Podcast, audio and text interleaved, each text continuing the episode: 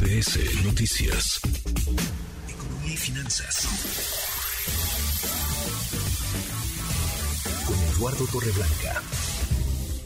Lalo, qué gusto, qué gusto saludarte, ¿cómo te va? Igualmente, Manuel, me da mucho gusto poder saludarte y poder saludar al público que nos escuche y nos sigue.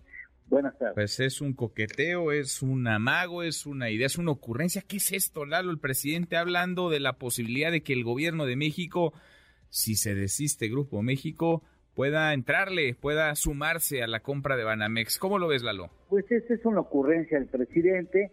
Eh, lo cierto es que en la historia ya hay lecciones claras de que como poseedor de bancos, el gobierno no ha aprovechado las oportunidades, nacionalizó, digamos, números cerrados, 50 bancos en 1982 y después, 10 años después, los regresó a la iniciativa privada eh, el banco eh, estatal funciona, eh, el, gobierno federal tiene el control, digamos, de las políticas de Nacional Financiera, que es una banca estatal, banca de desarrollo, se le dice, que desde mi punto de vista se ha desaprovechado en este régimen. También está Bancomex, que es otro banco de desarrollo, que también se ha desaprovechado en función, sobre todo de comparativos con sexenios anteriores.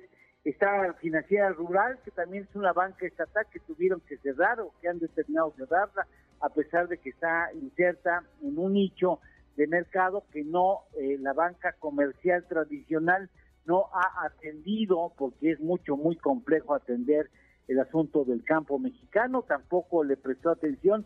Entonces me parece a Bansefi, para no ir tan lejos, y, la verdad es que estoy seguro que el presidente no se ha informado o no le han informado al presidente de la enorme cantidad de filas, de horas que tienen que hacer las personas de la tercera edad para cobrar un cheque o cobrar la cantidad que el gobierno federal les ha destinado recursos fiscales y en alguna ocasión dos horas eh, bajo el sol en condiciones que bueno no les dan una silla no les dan una sombra y me parece que son áreas de oportunidad que pudiera aprovechar más. Es una ocurrencia, pero me parece que eh, si fuera el gobierno actual banquero, seguramente procuraría pues eh, disminuir las comisiones y con eso no sería tan rentable ya el banco y ofrecer mejores tasas de interés a los ahorradores y con eso también pues se reduciría el ingreso. En todo caso es una ocurrencia porque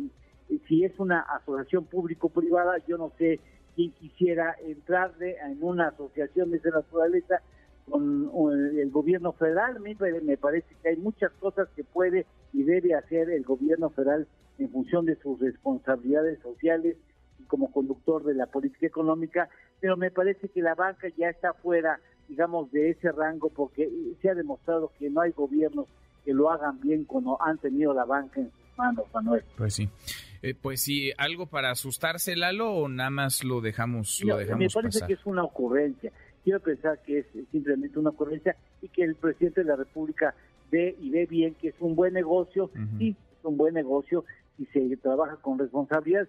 Y los trabajadores de Banamex me imagino que no necesitan que entre el gobierno para pues estar bien protegidos, tienen buenos salarios, tienen muy buenas prestaciones.